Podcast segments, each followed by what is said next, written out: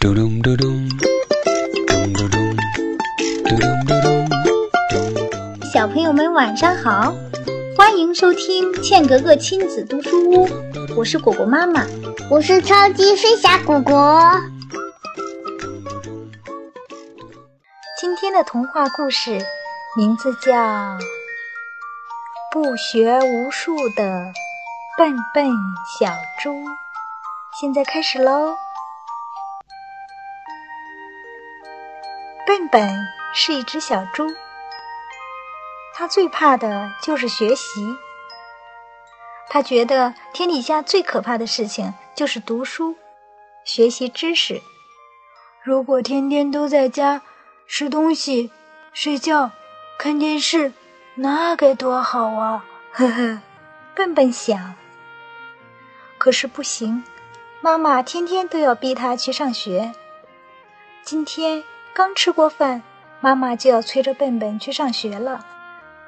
笨笨只好愁眉苦脸地来到学校。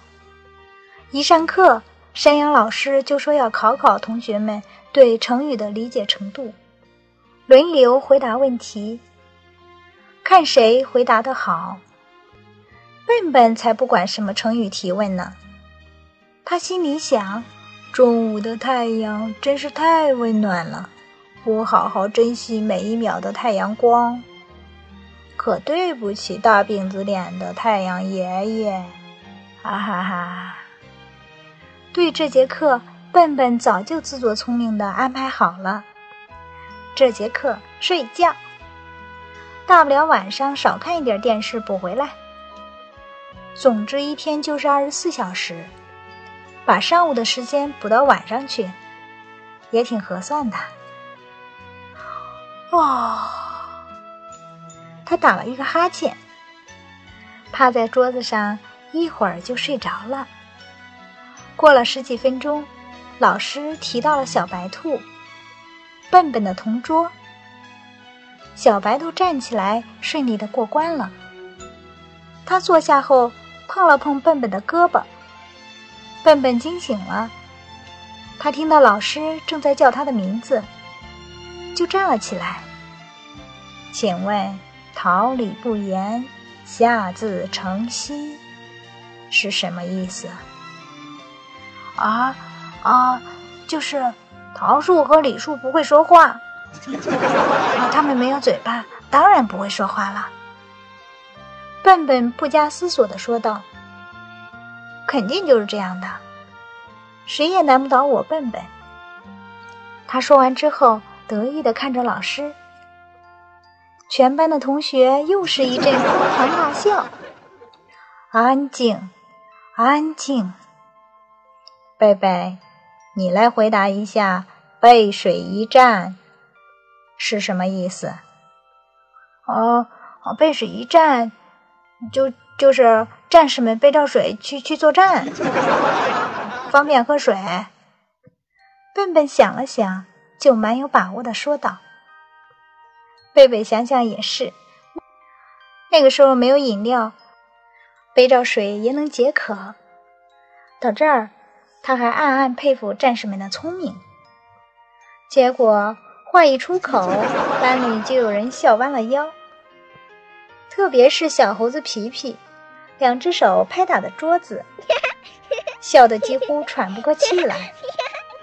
山羊老师扶了扶眼镜。他看了看笨笨，又提出一个问题：“那什么是黄粱一梦？”啊啊，老师啊，您平时只讲了南柯什么什么梦，从来没听说过什么黄粱会做梦。笨笨说道。教室里的板凳倒了一片。唉。请再回答最后一个问题：什么是不可救药？山羊老师可能有点感冒，他不停的在咳嗽，好像喉咙里塞住了什么。笨笨站在那儿，用手抓了抓脑袋。山羊老师用期待的目光看着他。笨笨突然眼前一亮：“哦！”我想起来了，不就是不能用来救病人的药吗？啊，那那药不是过期了，就是有毒。哦，说不定还是老鼠药呢，是谁敢用啊？说完，他还问身边的小白兔：“你敢用吗？”小白兔早就从板凳上滑到了桌子底下。他用微弱的声音对笨笨说：“ 好笨笨，你别说了。”说完，又大笑起来。笨笨抬头看看，耶，怎么前面的讲台上没有了山羊老师呢？过了一会儿，只见山羊老师从桌子底下慢慢的站了起来。“嗯，老师呀，呃，你还有问题吗？”您就问吧。山羊老师捂着肚子，又差一点倒下。啊，同学们，你们可不能向这个不学无术的小猪学习。他，他简直……唉，山羊老师说不下去了。我怎么不学无术了？我回答问题不是回答的挺好的吗？